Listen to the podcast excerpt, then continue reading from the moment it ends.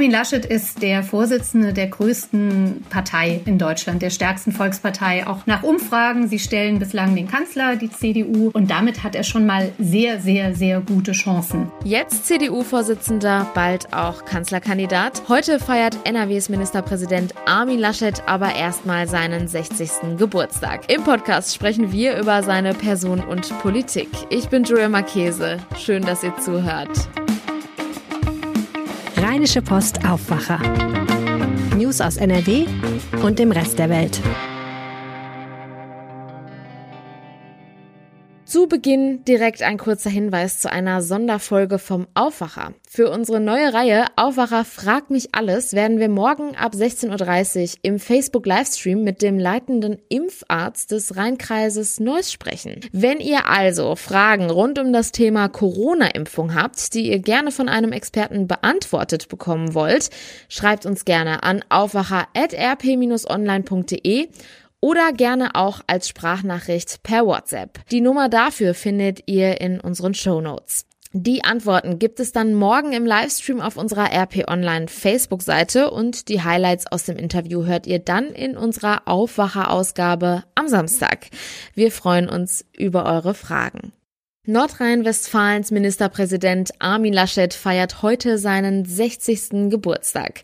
Mit Blick auf die aktuelle Corona-Pandemie und den damit verbundenen politischen Herausforderungen ist es aktuell keine einfache Zeit für den auch neuen CDU-Chef. Über seine Politik und Ambitionen für die Zukunft spreche ich jetzt mit Kerstin Münstermann. Sie ist die Leiterin unserer Parlamentsredaktion in Berlin. Hallo.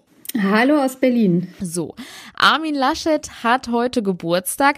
Ein großer Wunsch von ihm ging aber schon gestern in Erfüllung. Er war nämlich beim politischen Aschermittwoch der CSU mit dabei. Natürlich nur digital versteht sich. Aber warum war das für ihn so besonders?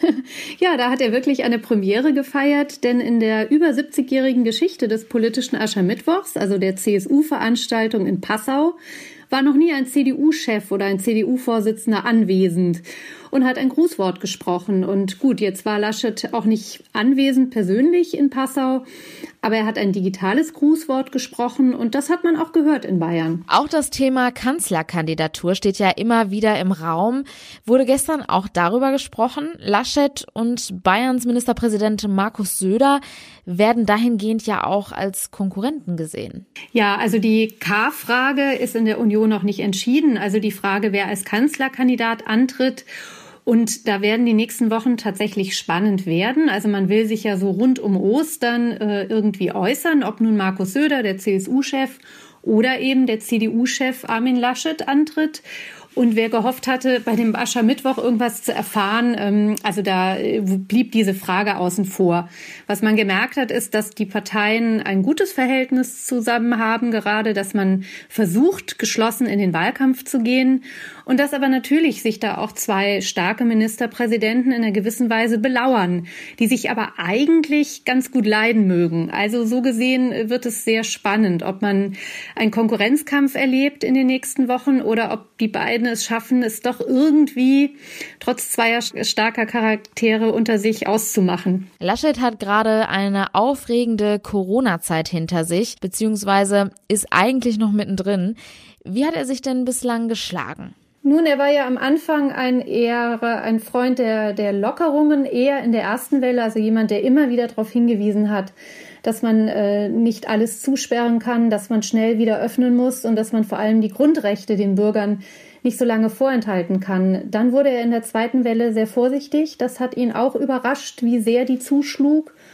Und da war er doch eher ein Vertreter derer, die zusammen mit äh, der Kanzlerin Angela Merkel und mit äh, auch Bayerns Ministerpräsident Söder eben sich sehr dafür eingesetzt haben, doch äh, das Land runterzufahren. Und jetzt gerade in den letzten Tagen kann man erleben, dass er offenbar äh, von dieser Position wieder etwas abweicht, weil er auch merkt, wie die Stimmung im Land und auch in Nordrhein-Westfalen etwas umschlägt, dass also die Bürger äh, zum einen irgendwie denken, Mensch, die infizierten Zahlen gehen doch zurück, warum schalten wir nicht um?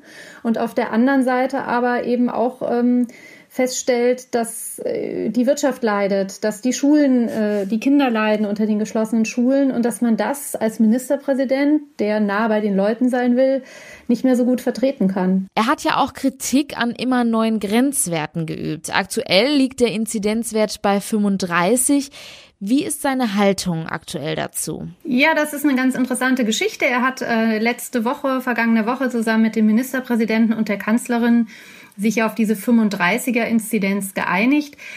Jetzt am Montag äh, klang das äh, in einer digitalen Veranstaltung des CDU-Wirtschaftsrates in Baden-Württemberg ein wenig anders. Da sprach er davon, dass man nicht immer neue Grenzwerte vorgeben dürfte.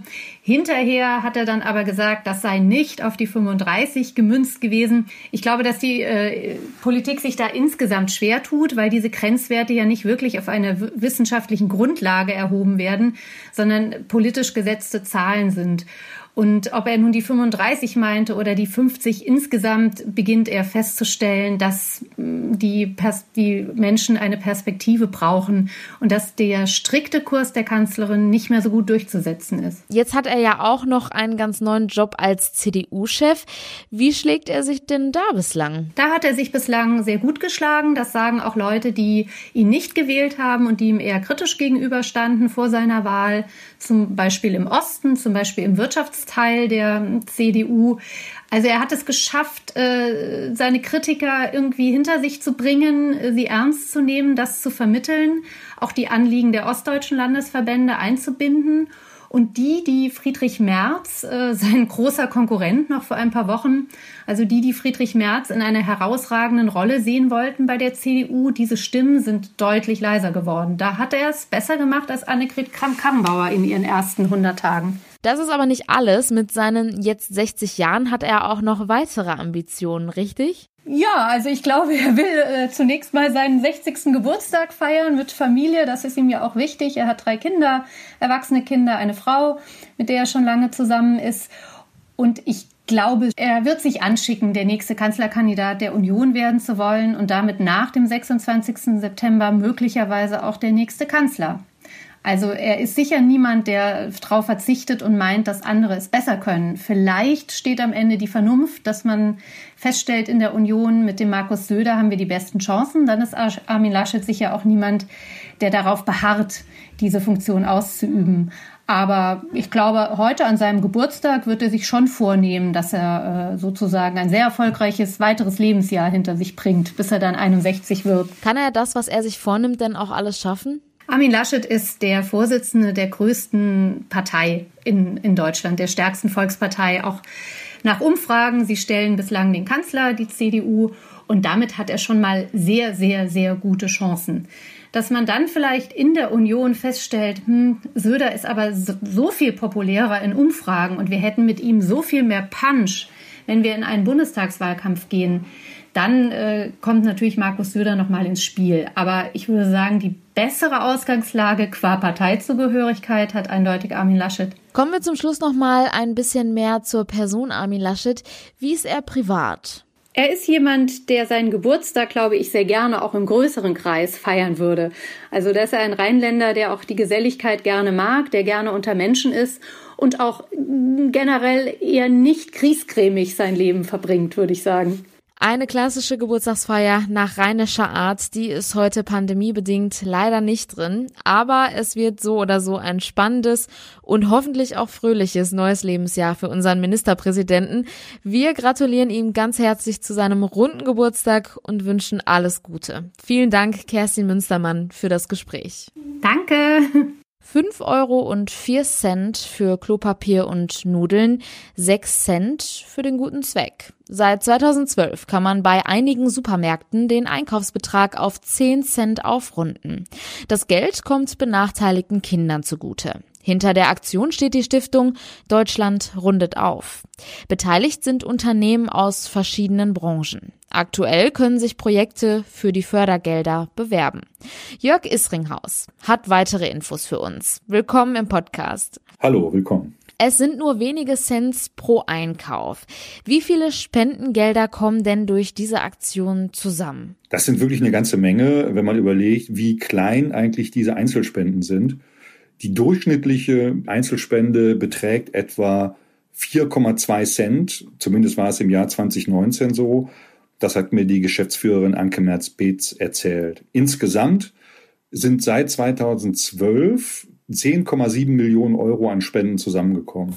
Muss man sich auch mal auf der Zunge zergehen lassen, bei circa 220 Millionen Aufrundungen. Nicht eingerechnet sind dann die sogenannten Gehaltsspenden. Man kann nämlich auch nicht nur an der Kasse aufrunden, sondern man kann auch bei teilnehmenden Partnern von seinem Gehalt einen kleinen Betrag monatlich spenden. Den legt man vorher fest und dann geht er gleich immer vom Gehalt ab. Das geht zum Beispiel bei Henkel. Kommen wir mal zurück zur Supermarktkasse. Funktioniert das Aufrunden auch in Corona-Zeiten? Weil momentan zahlen die meisten ja auch lieber mit Karte als mit Kleingeld. Genau, im Corona-Jahr sind wohl die Spenden da ein bisschen zurückgegangen. Und das hat zwei Gründe. Zum einen sind die Menschen natürlich viel seltener einkaufen gegangen, manchmal nur noch einmal die Woche oder einmal alle 14 Tage. Dadurch äh, gab es natürlich auch weniger Gelegenheit aufzurunden. Und zum anderen wurde ja auch sehr propagiert, dass man elektronisch bezahlen soll. Und da wird es dann auch weniger gemacht.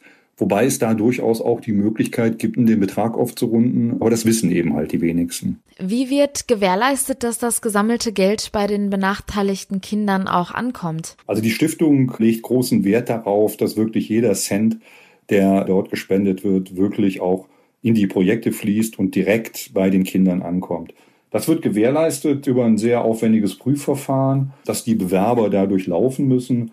Das ist dreistufig und geht über ein Expertengremium und über ein unabhängiges Analysehaus, das noch Leistungsfähigkeit der Bewerber nachher untersucht, bis hin zur letzten Instanz. Das ist dann ein Kuratorium, das dann letztendlich diese Förderprojekte beschließt. Und es wird auch immer drauf geschaut, jetzt im Nachhinein, wenn Förderprojekte gefunden worden sind, in die das Geld investiert wird, wird im Nachhinein geschaut, wie hat sich das denn bewährt über die Jahre? Also die Stiftung guckt schon, ob das Geld auch wirklich gut angewandt wurde und auch zu Erfolgen geführt hat. Noch bis Ende März können sich Projekte darum bewerben, von der Stiftung Deutschland rundet auf gefördert zu werden. Welche Projekte kommen denn da in Frage? Also es sind natürlich, jetzt mal grob gesagt, alle diejenigen Projekte, die sich eben für sozial benachteiligte Kinder einsetzen. Konkret sind es dann eher Sachen, sage ich mal, so Mentorenprogramme beispielsweise, dann Projekte, die sich mit Gewaltprävention befassen, dann geht es bei anderen wieder um Reintegration von jungen Obdachlosen oder um frühkindliche Bildung. Also hm, das ist ein ganz breites Spektrum, was da vertreten ist, was möglich ist. Und es gibt auch keinerlei Begrenzung. Also für Projekte, die sich da schon mal beworben haben, beziehungsweise auch schon mal Fördergelder bekommen haben von Deutschland rundet auf, die dürfen sich auch durchaus nochmal bewerben. Und das hat es wohl auch in der Stiftungsgeschichte jetzt auch schon gegeben, dass besonders erfolgreiche Projekte durchaus zum zweiten Mal gefördert worden sind. Vielen Dank für die Infos. Ja, gerne. Bewerben können sich die Projekte übrigens bis zum 31. März bei der Stiftung. Weitere Informationen gibt es auf der Internetseite von Deutschland rundet auf. Kommen wir nun zu den Nachrichten aus der Landeshauptstadt. Die gibt es jetzt von meinen Kollegen von Antenne Düsseldorf. Hallo. Guten Morgen. Wir haben heute Morgen die Düsseldorfer Kitas im Blick. Dann geht es um die Düsseldorfer Umweltspuren, die ab dem 1. März Geschichte sind. Und dann geht es noch um die sogenannte Zigarettenmafia. Zwischen 70 und 90 Prozent. So viele Kinder sind in den letzten Wochen in die Kitas gekommen und das trotz Notbetreuung. Ab Montag dürfen wieder alle Kinder in die Kita kommen, auch hier in Düsseldorf. Das hat NRW-Familienminister Joachim Stamp gesagt. Dazu Antenne Düsseldorf-Reporterin Alina Lierz. Der Appell der Politik hieß, bitte betreut eure Kinder zu Hause, wenn irgendwie möglich. Ab Montag gilt das nicht mehr. Dann heißt es, alle dürfen wiederkommen. Für diese Entscheidung gibt es Lob und Kritik. Lob, weil es ein Schritt hin zur Normalität wäre. Kritik, weil sich eigentlich nichts ändern würde. In einigen Kitas in Düsseldorf war es auch in den letzten Wochen sehr voll. Außerdem gilt weiterhin, die Gruppen bleiben strikt getrennt und die Betreuungszeit ist kürzer. Und jedes Kind, das das kleinste Anzeichen von Krankheit zeigt, muss zu Hause bleiben. Die Umweltspuren werden ab dem 1. März Geschichte sein. Das hat der Verkehrsausschuss jetzt entschieden. Durch den Verkehrsversuch sollte in Düsseldorf ein Dieselfahrverbot verhindert werden. Der Verkehrsversuch zeigte keine eindeutige Verbesserung bei der Stickstoffdioxidbelastung. Das Ziel, an allen Messstationen die Grenzwerte zu unterschreiten, ist nicht erreicht worden. CDU-Verkehrsexperte Andreas Hartnick ist erleichtert über das Aus der Umweltspuren. Die CDU-Fraktion war von Anfang an gegen die Umweltspuren. Wir wollten vielmehr eine bessere Luftqualität und die Vermeidung von Dieselfahrverboten. Das Ziel erreichen wir jetzt mit unserem gemeinsamen Änderungsantrag, indem wir die Umweltspuren endlich abschaffen. Das war ein wichtiges Wahlversprechen, was wir einlösen. Gemeinsam mit den Grünen will die CDU nun neue Wege gehen. Künftig sollen Ampeln das Verkehrsaufkommen umweltgerecht steuern, damit die Grenzwerte eingehalten werden können, so Hartnig.